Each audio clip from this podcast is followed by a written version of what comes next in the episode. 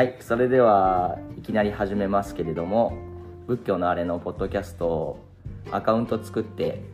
とりあえず使ってみたいということで本日は質問来てたのでそれの回答ということを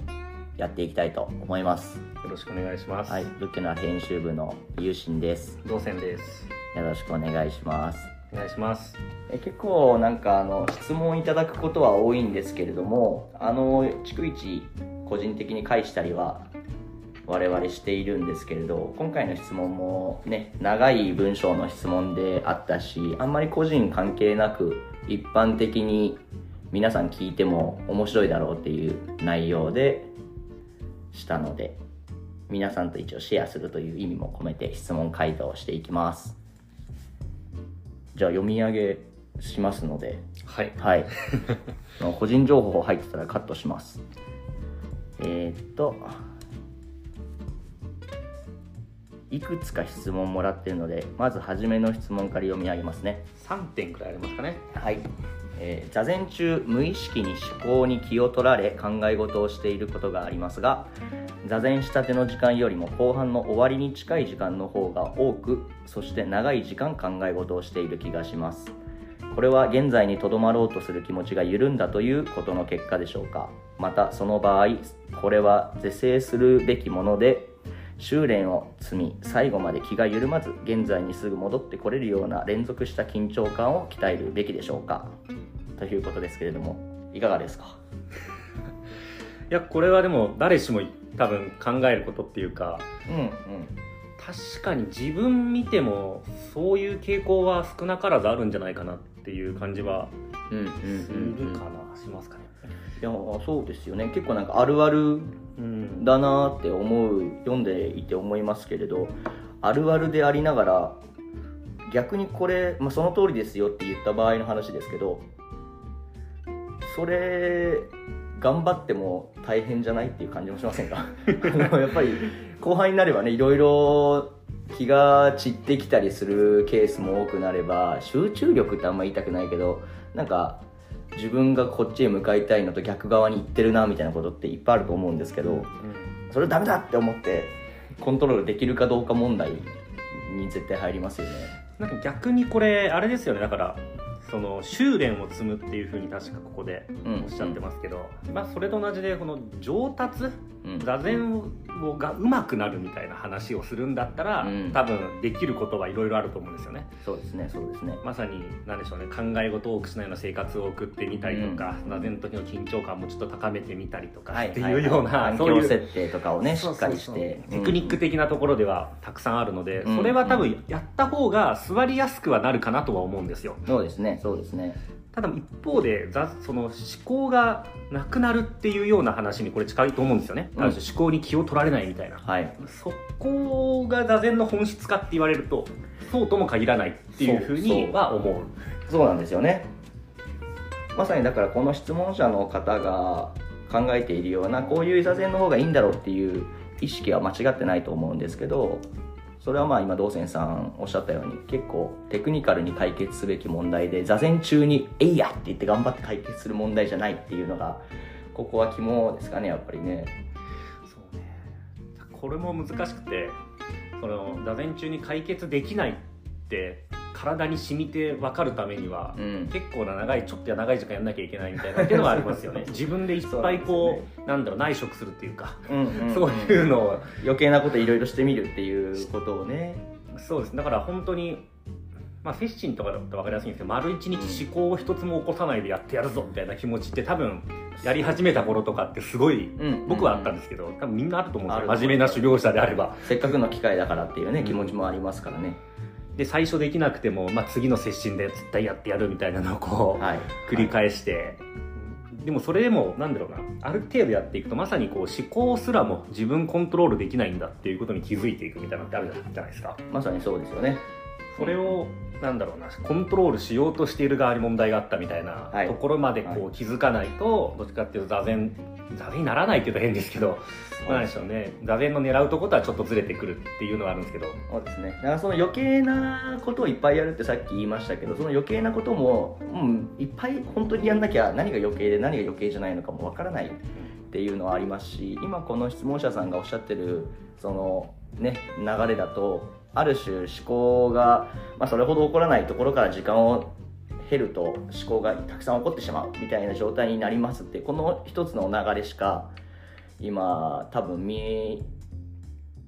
問題意識にはないと思うんですけどこれをだから10時間やったらあのあダメだこれこの状態じゃダメだなっていうのから何もしないのに急にまたいいところにも入るわけじゃないですか、うん。波があるのであ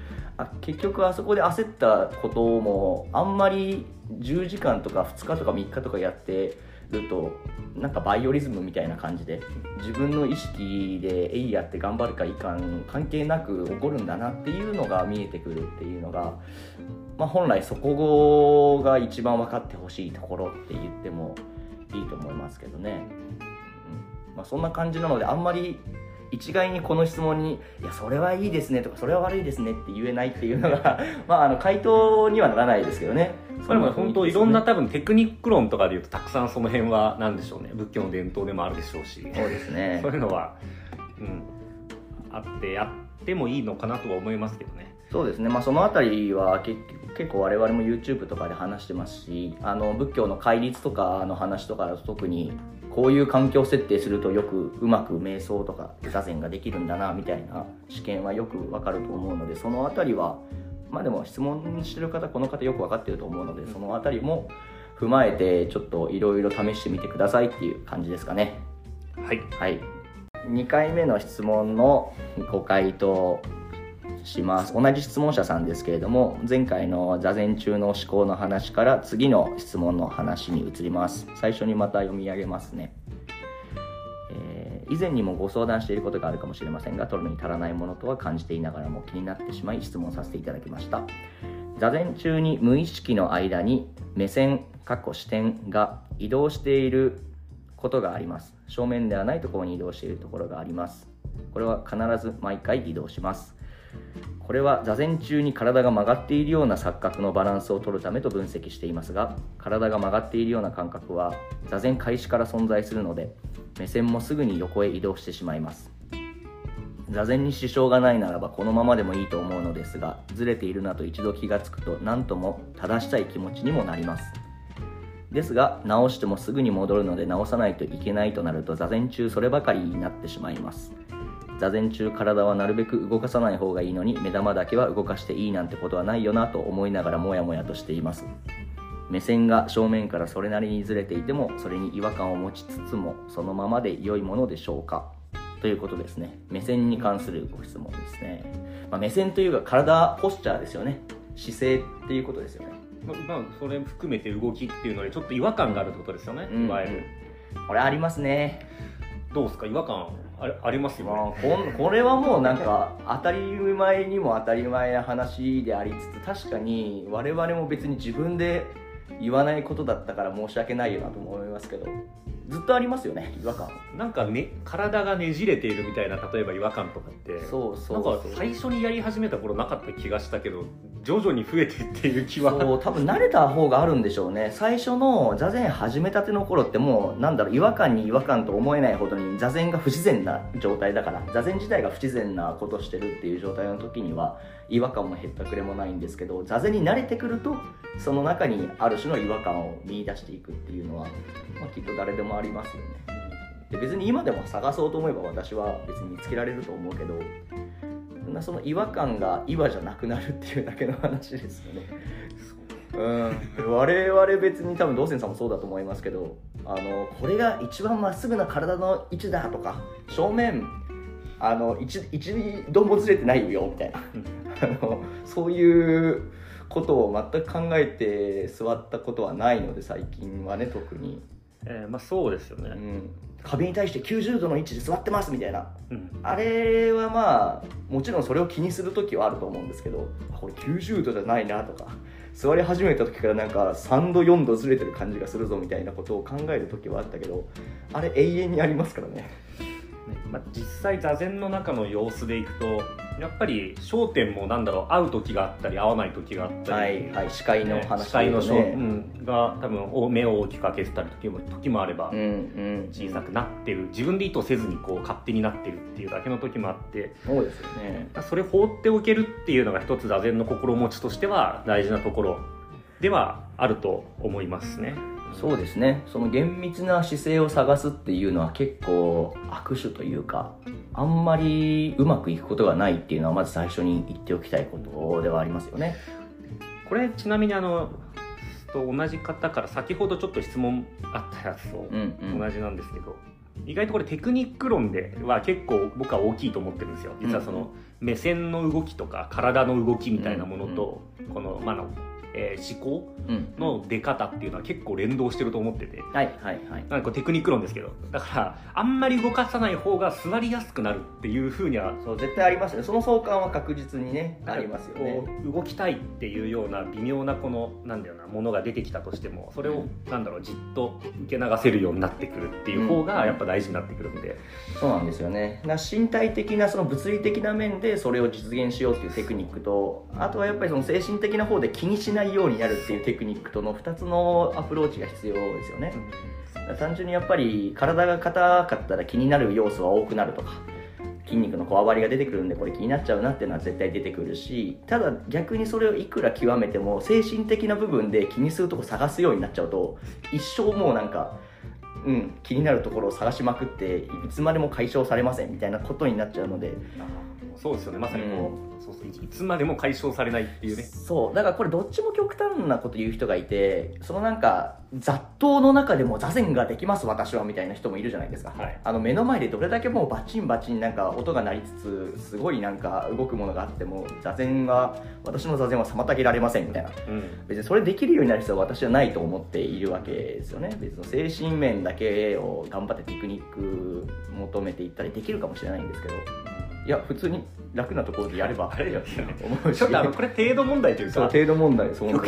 極端ですよね。そうみんな結構極端に寄りがちで。なんかささっきのねちょうど思考の話ともちょっと近いんですけど結局思考が完全に止める必要はないけど、ん。出過ぎててもいいのかっていう問題もあるわけじゃないですか。そうそう常にもう振り回されちゃってまるで荒波にこう飲み込まれちゃうみたいな。そうなんですよね。そのレベルであってもいいのかって問題はちょっと違うと思うんで、うん。こまあ、これそうそう前回のそのね姿勢のあの話あこれ前回のじゃねえです今が姿勢で前回のその意識の話もありますけど気持ちがなんか出ちゃうから良くないんじゃないかとかこの姿勢がちょっと崩れてるから良くないんじゃないかみたいな意識ってすごいまあ通のねことだとは思うんですけど一番これなんか皆さん勘違いしてそうだなと思ってるのはそのある一時期のその日その場の座禅がどれだけ理想的になってもその座禅によって何かなんか成果がバンって出て悟るみたいなそういうことじゃないんですよ。多分結構これを思ってる人多くて、うんそのなんかいつかそれを達成すれば一中だけそれを達成すればなんかもうめちゃめちゃ成功しますみたいな。多分考え方の座禅を最初はもちろんしがちだし多分無意識にみんな考え方としてはイメージしていると思うんですけど我々それ一回もなかったじゃないですか。うまあで多分そういう文脈になかったってなりますよね、うん。そういう一中とか一瞬のそういう素晴らしい何かみたいなものはあったとしてもそれが大事とされる文脈になかった。まあそうですね。そうな気はしますよね。確かに確かに。そう言おうと思えば言える文脈もあるんだけどでもまあそれは私結構なんか危ねえなとも思ってるし実際に起こったことってそれちょっと違うと思ってるんですよね、その一中を成立させるやっぱり長い時間の文脈を拾ってきたからなんかその一点にみんな集約して言葉を語るけど物理的にも精神的にもあんまりそれってその一点には集約というかねし第三者的な意味でそれが客観的にそういう座禅だったからそうなりましたって話にはならない気がしますよね。あんまりそう気にしないでもらった上でできることだけやっていくっていうのが姿勢だろうが精神だろうが結構みんなね同じ結論になっちゃうんですけど、力技になっちゃうからあんまよくないんだよななんですか？いやなんか長く座れば解決するみたいな。あまあそうそうそうそれはもうかなりの前提になっちゃうのが我々の良くないところだけど一番でも本当に安全なんですよねそれがね。でまあ長く座るには人と一緒にやらなきゃいけないっていう、ね、利点もあるし。それがやってれば大丈夫ですよって言ったらこの質問されてる人からするとなんかげんなりする気持ちはわかるんですけどまあ一番でもなんかうん毒がなくて一番薬になるっていうのはそこですねあこれですよね。やっぱ自分で何かコントロールして何か別特定の方向に向かっていくんだみたいな価値観だとやっぱその難しくなってくるんだろうなと思いますよね。そうですね。本当にそうですね、まあ、それをだから無理やりなんか直してくれるような指導者みたいなところでやるっていうのがなんか伝統ではあるかもしれないですけど、うん。なかなかそれ難しいんであんまりその自分で意識的にガッと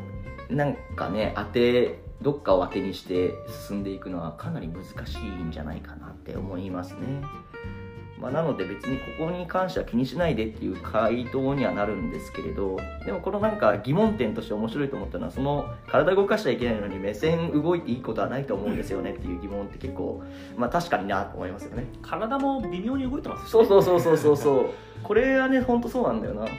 これまた面白いのが自分では結構動いてると思っててもうん。あの外から見ると何も動いてないんですよね。そう。ほとんどわからないっていう。そう。一回そう始めた頃気になって自分で動画撮ったことありますもん、はいこんなこんな似たような疑問があって動画撮ってみたらえ何もわからないし横の人に聞いても全然動いてない、ね動いてないよって言われたりとか。動画もそのなんかリアルタイムの動画だと全然動いてない風に見えるしただでも逆にタイムラプスで撮るとめっちゃ動いてるんですよね。ね。そうタイムラプスで撮るとすっごいなんかガタガタガタガタ動いてるっていうのを見ると結局その徐々に動いてってるわけじゃないですか、うん。姿勢を。あ左でもさ左右でも上下でもいいですけど。なやっぱり徐々に動いていってその姿勢を調節してるっていうのを自然に多分これ自分がまっすぐ座れてるかどうかっていう意識と関係なくやってると思うんですよね。体が自然にやってるっていうよね。座ってるっていう状況っていうのをこの座るっていうののイメージでみんな微動だにしないみたいなイメージがあると思うんですけどこれは厳密にはかなり微妙な調節をしつついるっていうイメージの方が正しいんだろうなって思いますね。目線は特にそうですよね。明るかったら閉じちゃうしうん。暗かったら開けることになるしでやっぱりそこら辺はまあ、うん、動いてるものが視界に入ってる場合除けばそんなにねあのキョロキョロキョロキョロするわけでもないと思うんでぼやーっと見てるだけだったらいいと思いますよ。わざわざそのなんか隣の人が気になって横目で隣の人見ようとか あのそういう、ね、ことしなけりゃ別に、うん、そんなに気にする必要もないと思います。この方言ってるのは多分畳の目とかの話じゃないですか、うん。ここの筋を見てたのにいつの間にか3つ横の筋を畳の目を見ているみたいな、ねいえまあ、それはね全然どうでもいい話だと思っていただきたいですね。うん。うん。でできればそんな焦点も合わせないでおいた方がぼやっと見ておいた方がいいと思いますぐらいですかね、はい。という感じで目線の話はこんな感じですね。はい。とりあえずここでじゃあ2つ目の質問でした。それでは3つ目のご質問最後ですね、えーご質問者さんからいただいた3つ目読み上げます日常の座禅と比べ接心など長時間の座禅は通常の生活とはかけ離れた活動を行い意識の状態も通常の生活や座禅ではなかなか経験できないものもあるのではないかと思ってます。そして接心は座禅修行の中でも重要な位置づけである行為なのではと漠然と思っているのですが接心と日常の間での座禅のそれぞれの位置づけについて改めてお聞きしたく質問させていただきました。よろしくお願いします。ということですね。我々は確かにあの座禅とか特に長い時間うん。集中的にやりましょう。っていうのを推してはいますよね、そう。ただまあその精神が重要な座禅修行っていうのは結構ねあの本当に今の話ですよね。えどどういうことですか？いやその我々結構接心接心って自分たちがイベント開いてるから言いがちですけどこれもともと別にその接心っていう行為をやらなければ座禅修行っていうものをやったことにはなりませんみたいな文脈は本当に最近出てきたというか多分今までなかった話だと思うんですよ。で我々がその長い時間座禅するっていうのは大事って言ってるのはその通りだし私はそう思ってるけどそれを接心でしかできなくなりましたよねっていうのが正しいと思うんですよね。歴史でも見たことありますね。確か昔接心って言葉がなくて接心って言葉ができたのも意外と江戸のそう終わりとかなんか中頃とかなんかそんなこと聞いたことあった気がしたけど、道元禅師の書いてあることにイベントとしての接心なんて一つもないですよね。ないんです、まああ多分昼夜座禅とかっていうのはなんかあってたりするから昼と夜それなのかなとかっていうのは確かあった気がしたけど、もちろんだからその古くから老発接心とかねそういうのはあの釈尊の浄土に合わせてそのみんなでそれに合わせた座りをしましょうみたいなのあったかもしれないですけどその座禅の修行をなんかある種の方法論的に質を高めようとして長時間しましょうっていう意味で接心をするようになったのは逆に普段座禅ができないようになってからそうですね。なわけですよね。そうそう確かみんな忙しくなったからやりましょうみたいな感じっていうのもあってるって聞いたことがあったけど、うんうん。接心そう私も一応そういう認識で接心っていうのを今は捉えているのであの方法論的に大事なことだなとは思っているんですけど儀式上の重要性とかあんま感じてないっていうかできるんだったら毎日いっぱいやった方がいいんじゃないですか みたいな立場ではありますよね。っていうのを踏まえてはい。そうですね。だから長時間の座禅は通常の生活とかけ離れた活動を行うっていうテーマはその通りなんですけどそれが本当はベースであるっていうのが結構座禅の文脈はうん。そもそもがありますよね。通常の生活ではないところっていうのがベースであるっていうような、そうですね。そこは結構忘れがちですけどそれを無理やりある種通常の生活をやりつつでもできるようにしているっていうのが現代の、まあ、我々の取り組みというか多分みんなそうだと思いますけど他の瞑想の人たちも多分リトリートとかいろいろ頑張ってやってるのはそういう意識での取り組みだと思うんですよ。多分どこの誰に聞いてもいやそれは普段から毎日できる方がいいんじゃない？って誰でも言うと思うんですよね。まあ、それはそうですよね、うん、だからその日常の中での座禅のそれぞれの位置づけについて改めて聞きたいとおっしゃっているのは嬉しいことですけど、まあ、結構その点で言うと接心みたいな長時間の座禅接心15時間とは言わないですけど1日78時間ぐらいの座禅をまあほぼ当たり前にやっていくみたいのがベースとなっているっていう方を考えとしては基準に置いてほしいかなっていうのはありますよね、うん。その方が想像想像力は多分間違いないで座禅を捉えられると思うんですけどどうですかね？うん確かに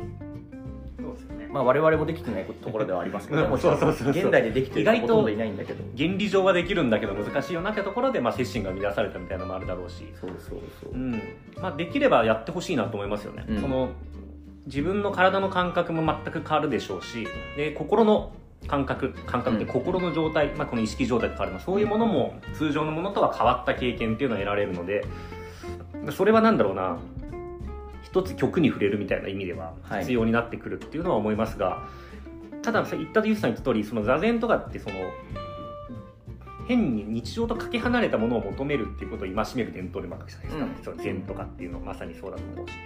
なんでそういう時期はしょうがないと思うんですよね。接心大好きで むしろ通常のものに意味を見出せなくなる時期っていうか。はいはい通常の10分20分とかのその座禅的なもの。うんうんうん。こんなことやっても心が接心の時みたいに収まらないし。はいはいはい。でやはり意識も明晰じゃないからこんなのやってもしょうがないみたいな、それよりも長い時間。確かにそっちに振っちゃう人もたまやっぱりにいいいると思いますしでそういう時期はまああってもしょうがないのかなって逆に思ったりもするんですが、うんうん。まあ、なのでどっちかっていうと、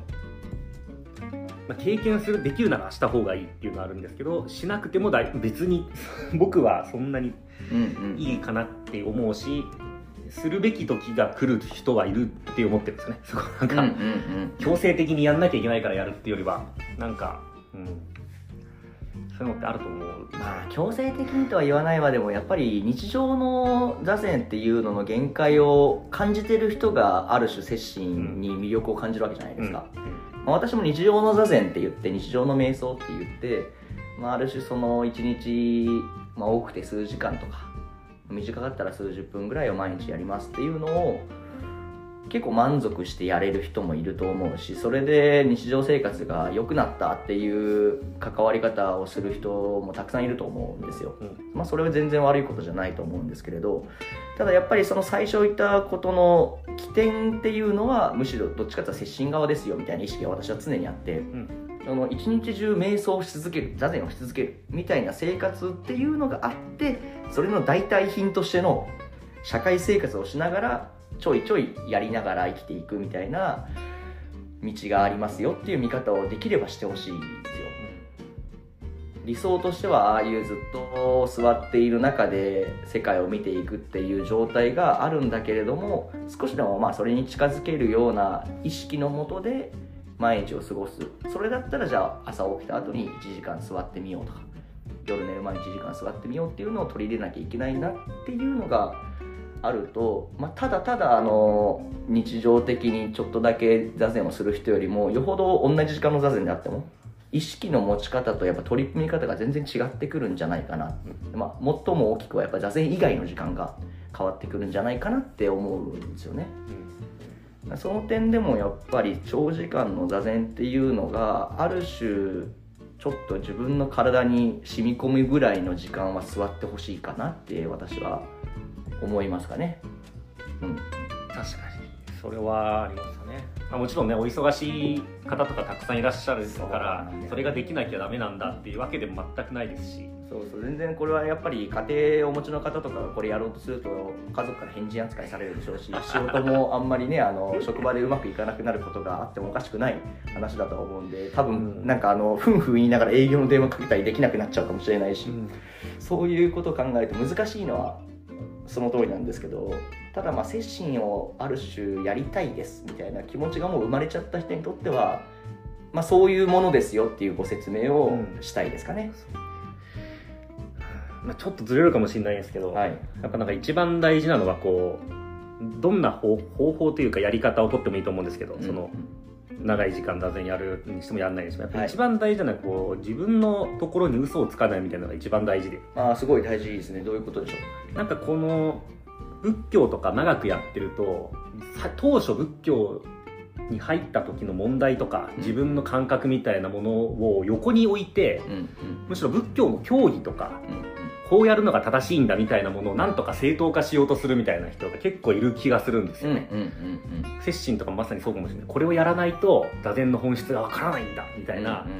話になるんですけど、逆に言うと、接心長くやっても自分の本質っていうか、自分の本質じゃないや、えっと、自分に嘘をついちゃうと、はいはいはい、あんまりね問題も解決しないし座禅の一番いいところも多分こう汲み取れないと思うんですよ、それはそうですね。でなんかいろんな体験もすると思うんですよそういうとこ行くと。そうなるとその体験することにしたことが自分の問題解決したんだみたいな感じになっちゃってて。そうですね。非日常のやっぱり経験っていうのはかなり大事に抱えがちですからね。そう。まあそれがね本当にそれでよかったと思うならいいんですけど、うん、そうじゃなくてむしろうんそうだねこれが大事としてることを大事にしちゃうっていうみたいなすげえ難しい話ですけど、うん、だからなんか何やるにしても日常の中で10分20分やるのでもいいしあのちょっと休憩時間に椅子座りながら座禅みたいなのやってもいいとかと思うんですけど、まあ、普段の自分の人生にやっぱり落とし込めるような形にしてほしいですよね、うん、なんであれ、ね、そうですね。そこが忘れないようにっていうのはなんかすごい大事だなって最近そこと激しくバッティングしちゃうみたいな感じのあの体験ってやっぱりもうあんまり現代でしてほしくないですよね。これもまたちょっと話違うんですけど昔って結構それがもてはやされたというか、うん、それをしに行ったみたいなとこあるじゃないですか、うん。もう俺は今までの人生とは全く違う人生の指針を得てもうそれになんか真っ向からぶつかるものを全員殺していきますみたいな。そういうなんか全風がもてはやされた時代もあったかもしれないんですけど多分それ今やっても意味ないというか、うん、これだけもうなんか、うん、いろんな生き方をいろんな視点でする人がいるとあんまり別にその社会の体制に禅の視点からぶつかり合いますみたいなこともできなくなるんで多分ね、まあ、禅とか仏教の何でもいいんですけど、うん、多分できるんですよ、うん、僕は、うん、できると思うんですけど圧力がひどくなるぞって言いたい。そうあのー、そうですね。圧力ひどくて摩擦熱で身を焦がしますよっていう。ご利用すことになるっていうか。そうそう。それの何が一番良くないかって我々いつも言ってる人と一緒にできなくなるっていう現象が起こるんでそれが一番良くないですね。やっぱり。うん。そうそう。かっこいい気分には結構みんなすぐなれるんですけどその体験とかするとこいい気分になるだけであんまり人と一緒にそれをさっき言った生活に落とし込んでできるような状態に持っていけないと孤独の何でしょう？悟りおじさんになっちゃうというか。悟り。そうやっぱそうですね孤独になんないでほしいですよね。その点ではねそこは今この質問者さん質問者さんが言ってる日常の座禅のいいところそこですよね。そうです。あのあんまり乖離がないところで行われるので下手なことが起こりにくいっていうのがあると思います、うん、ゆっくりと落とし込んでいけるっていうところとやっぱりなんだかんだ言ってその自分の人生のどのぐらい使ったかっていうのってすごい座禅と付き合っていくの大事じゃないですか、うん。うん、どれだけ強烈な経験してもそれを3ヶ月で成し遂げました例えばまあ別にこれ可能だと思うんですけど3ヶ月ぐらいのリトリートって結構いろんなところでやってるからそういう人多いですけど3ヶ月でこれができましたって言ってその後の人生が全部バッて変わっちゃうような形ってちょっと怖いんですよどっち行くか分かんないから。悪いとは言わないんですけど。それをじゃあ3ヶ月で体験したものをどれだけの時間かけて自分の人生に落とし込んできましたかっていうのも、まあ、ある種はちょっと見てほしいなって皆さんに思うのでどっちもやった方がいいですよっていうことは確かにありますね。うんまあ、我々がこんだけねなんか言うことはあれですけどだからまあ接心っていうのはこういいとこもあり、うん、逆にそのどっか全く日常の乖離が激しすぎてうまくいかないって人も多々いるっていうのは、うんうん、一つ理解しなきゃいけないところなのかなっていうところではね思いますね。そうですねこれ大事なことですよね。なんかそれぞれ皆さんごせ、ね、生活の中のやっぱり意識がいろいろ違うところあると思うのでどんな生活してるか人それぞれですしそれに座禅を落とし込みましょうっていうのは前例があんまりない話でもあるのでそうそう。歴史上の仏教徒から学べるところも結構限界があると思うんですよね、うん、その点はやっぱりゆっくり時間かけて道を探しましょうぐらいの気分で日常の座禅やってほしいし、まあ、逆に接心とかっていうのをガッて入れることによってまあ、そこは逆のバランサーが働きますよね日常だけでやってるとあ座禅のことこんなになんか分かってなかったんだってことが接心で分かるとかっていうのも全然あると思うのでまあどちらもやっぱり必要ですよって思いますっていうのがまあじゃあ回答ってことですかね。だいぶ、ま、回り道でしたけど、うん、そうですよね。まあまあこういうでもなんかこんな感じですよね。言いにくい話というか文章とかで返しづらい話っていうのは、うん、これやっぱポッドキャストとかで返していくって楽なので、はい。まあ、今後も質問とかありましたらこんな感じで結構適当な形ですけど返していきますのでよろしくお願いいたします。よろしくお願いします、はい、じゃあ皆さんお元気で